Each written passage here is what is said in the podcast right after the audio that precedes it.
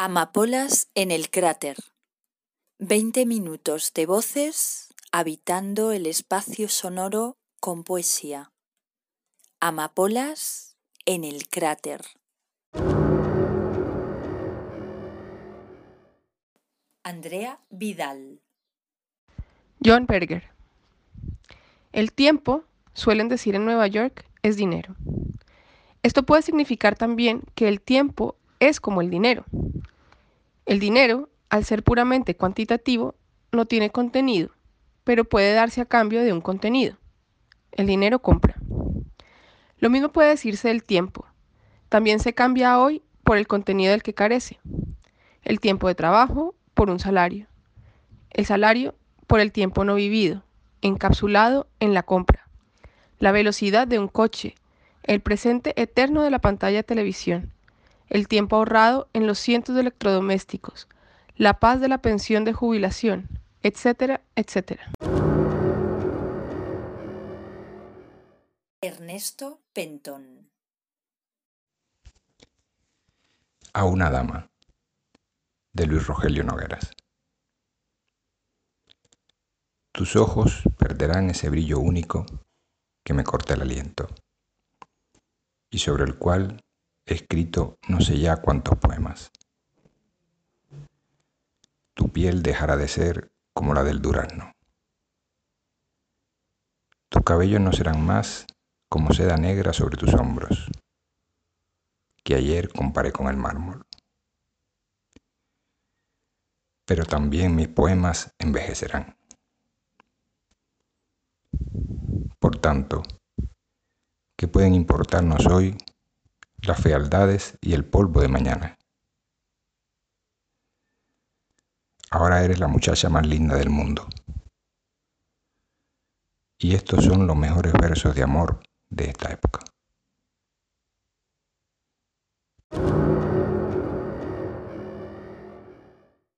Yolanda Jiménez.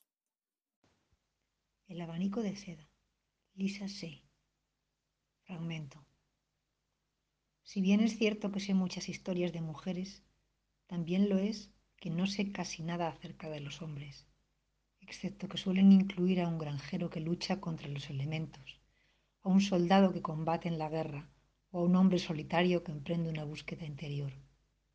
Cuando reflexiono sobre mi vida, me doy cuenta de que tiene elementos comunes a las historias de mujeres, pero también a las de los hombres. Soy una persona humilde, con las quejas típicas de toda mujer, pero mi verdadera naturaleza y la persona que debería haber sido libraron una batalla interna parecida a las que libran los hombres.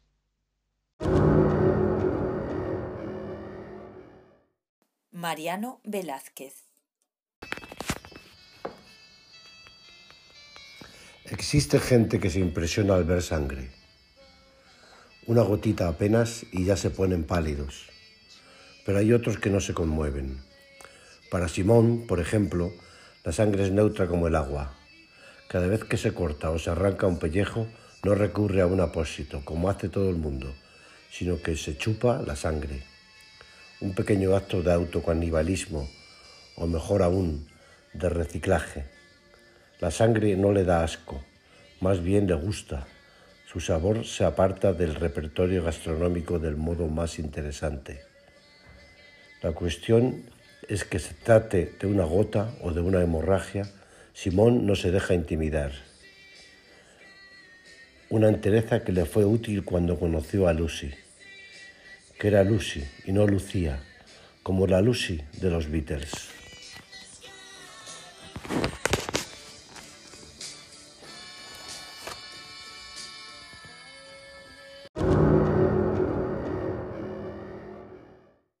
Isabel Jiménez.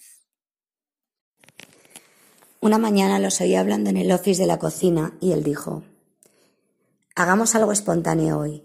Llevemos a los niños a volar una cometa. Me robó el corazón. Una parte de mí quiso irrumpir en la escena como la sirvienta de la tira cómica del Saturday Evening Post. Se me da muy bien hacer cometas. Conozco varios sitios con buen viento en, en Tilden. En Montclair no hay viento. La otra parte de mí encendió la aspiradora para no oír lo que ella le contestaba. Fuera llovía a cántaros. El cuarto de los juguetes era una leonera. Le pregunté a Natasha si Todd y ella realmente jugaban con todos aquellos juguetes. Me dijo que los lunes al levantarse los tiraban por el suelo, porque era el día que iba yo a limpiar. Lucía Berlín, Manual para Mujeres de la Limpieza.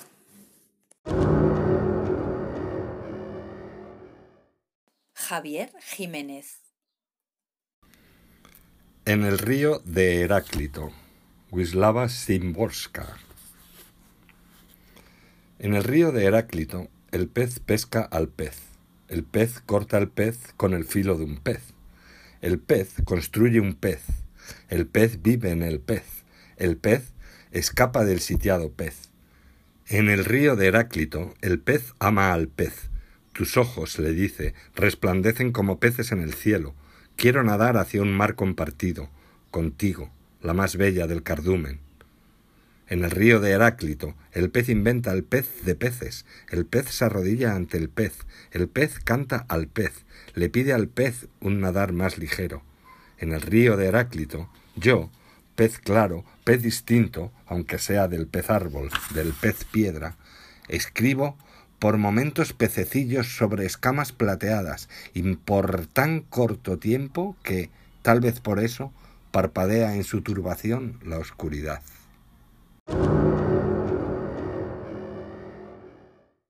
Alejandro Gallego Poema Joan Brosa La niebla ha tapado el sol. Le propongo este poema. Usted mismo es su libre y necesario intérprete.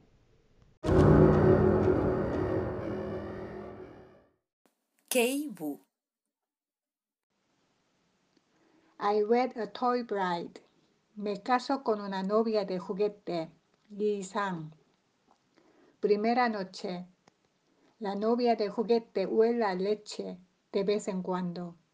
Quizás va a dar a luz. Apago la vela y le suspiro en su oído. Eres como un bebé recién nacido.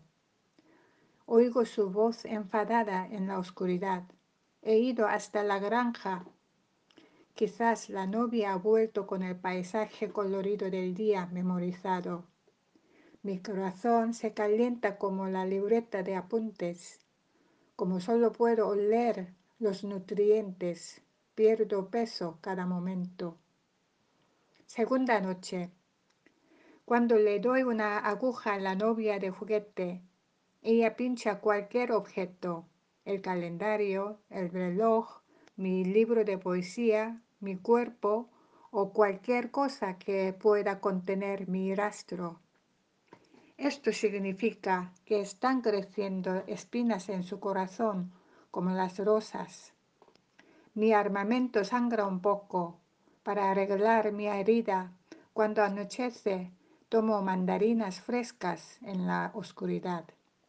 La novia que lleva solo un anillo en todo el cuerpo sale en mi busca. Abre la oscuridad como si fueran cortinas. Me halla enseguida. Cuando su anillo, anillo toca mi cuerpo, lo confundo con la aguja y siento el dolor. La novia de juguete levanta la vela y busca las mandarinas. No le muestro mi dolor y guardo el silencio. Mariano Velázquez Y me recliné y acosté en sus camas. Cuando entré a la casa del placer, no me quedé en el salón en que se celebraban amores reconocidos, con apariencia de orden.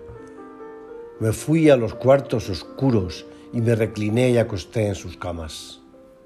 Me fui a los cuartos oscuros que ellos avergüenzan en nombrar, pero no vergonzosos para mí, pues entonces, ¿qué clase de poeta o artesano sería? Antes llevaría una vida de eremita, estaría más adecuado, mucho más de acuerdo con mi poesía que el que fuese a complacerme en el salón común.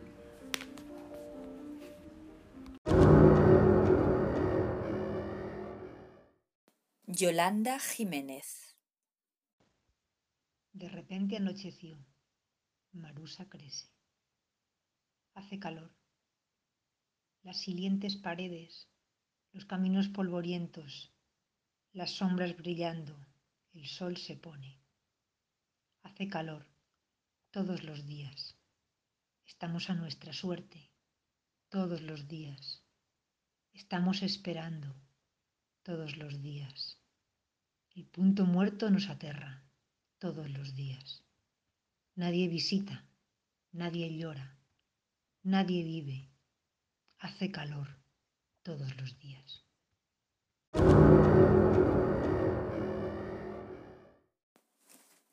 Amapolas en el cráter. Poema de poemas, propios o ajenos, fragmentados o completos. Amapolas en el cráter. Ernesto Pentón. Décimas a una muchacha de la infancia. Waldo Leiva.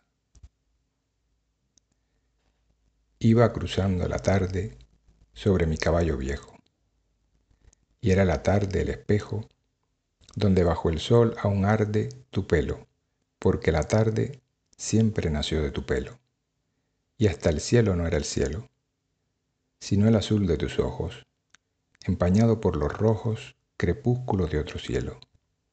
Y yo era niño y fundaba, con mi caballo tu risa, tu risa que era la brisa de la tarde que pasaba, y con la tarde volaba hacia, hacia la ceja del monte, donde hasta el mismo horizonte, rojo por el sol poniente, iba del monte a tu frente, y yo de tu frente al monte.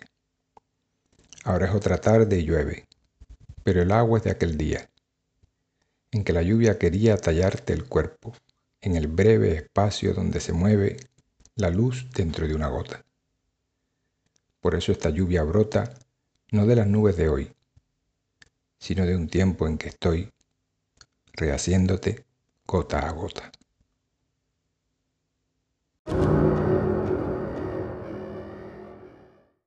Isabel Jiménez. Decrétase que nada estará obligado ni prohibido. Todo será permitido, inclusive jugar con los rinocerontes y caminar por las tardes con una begonia en la solapa. Solo una cosa queda prohibida, amar sin amor. Tiago de Melo.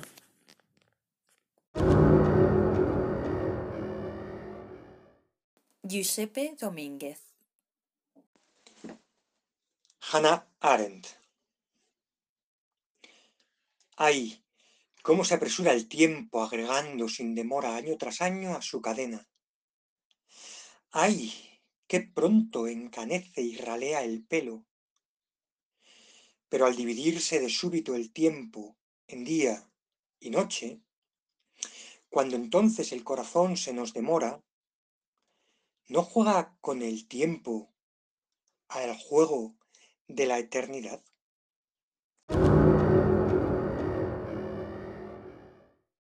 Anita Gess. Tu casa, de Margarita Carrera. Tu casa, este papel que habitas con letras.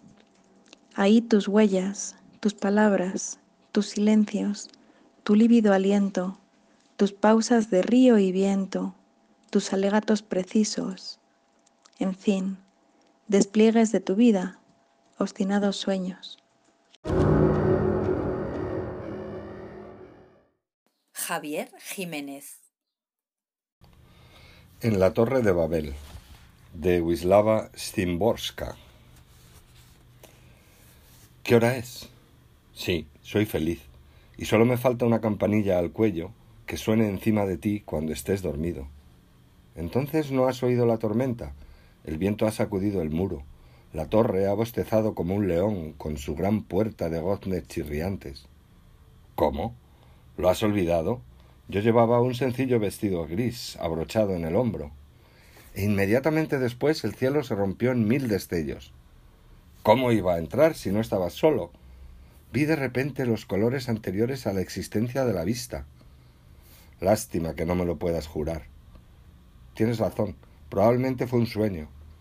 ¿Por qué mientes? ¿Por qué me llamas con su nombre? ¿La amas todavía? Oh, sí, me gustaría que te quedaras conmigo. No siento rencor, tendría que haberlo imaginado. ¿Sigues pensando en él? No, no estoy llorando. Y eso es todo. A nadie como a ti. Por lo menos eres sincera. Puedes estar tranquilo, me iré de esta ciudad. Puedes estar tranquila, me iré de esta ciudad. Tienes unas manos tan hermosas. Es una vieja historia. El filo pasó sin lesionar el hueso. No hay de qué, querido, no hay de qué. No sé, no sé, ni quiero saber qué hora es.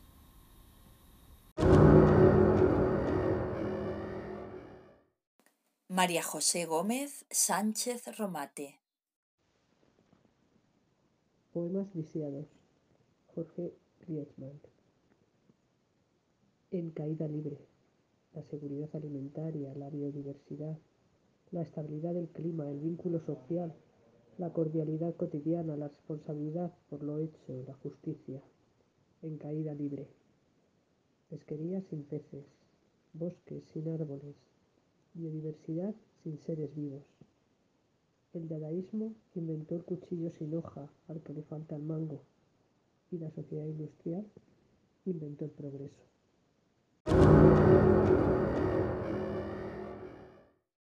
Andrea Vidal. Las cicatrices. Piedad Bonet. No hay cicatriz, por brutal que parezca, que no encierre belleza. Una historia puntual se cuenta en ella, algún dolor, pero también su fin. Las cicatrices, pues, son las costuras de la memoria, un remate imperfecto que nos sana dañándonos, la forma que el tiempo encuentra de que nunca olvidemos las heridas. Giuseppe Domínguez. Bertolt Brecht. Esto quiero decirles. Me pregunto, ¿para qué hablar con ellos? Compran sabiduría para luego venderla. Quieren saber dónde hay sabiduría barata para venderla cara. Entonces, ¿por qué iban a querer conocer el argumento que habla contra la compra y la venta? Quieren el éxito, en contra del éxito no quieren oír nada, no quieren ser sometidos, quieren someter, no quieren el progreso, quieren la ventaja. Son obedientes a todo aquel que les promete que darán órdenes. Son capaces de sacrificarse para que quede en pie la piedra del sacrificio.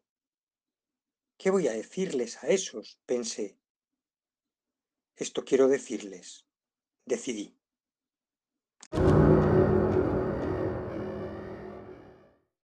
Anita Gess. Vicente Huidobro. Arte poética. Que el verso sea como una llave que abra mil puertas. Una hoja cae, algo pasa volando. Cuanto miren los ojos creado sea y el alma del oyente quede temblando. Inventa mundos nuevos y cuida tu palabra. El adjetivo, cuando no da vida, mata. Estamos en el ciclo de los nervios. El músculo cuelga, como recuerdo, en los museos. Mas no por eso tenemos menos fuerza. El vigor verdadero reside en la cabeza. ¿Por qué cantáis la rosa, oh poetas? Hacedla florecer en el poema. Solo para nosotros viven todas las cosas bajo el sol. El poeta es un pequeño Dios.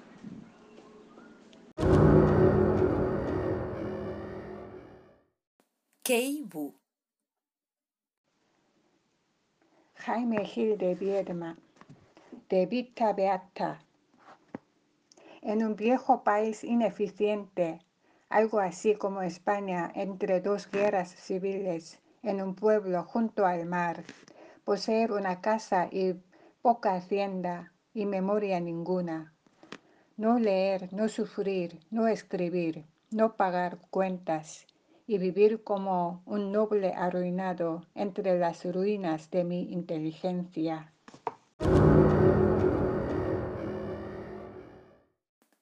Amapolas en el cráter. Textos recitados por poetas de los talleres de poesía y escritura creativa de la Asociación Cultural Clave 53.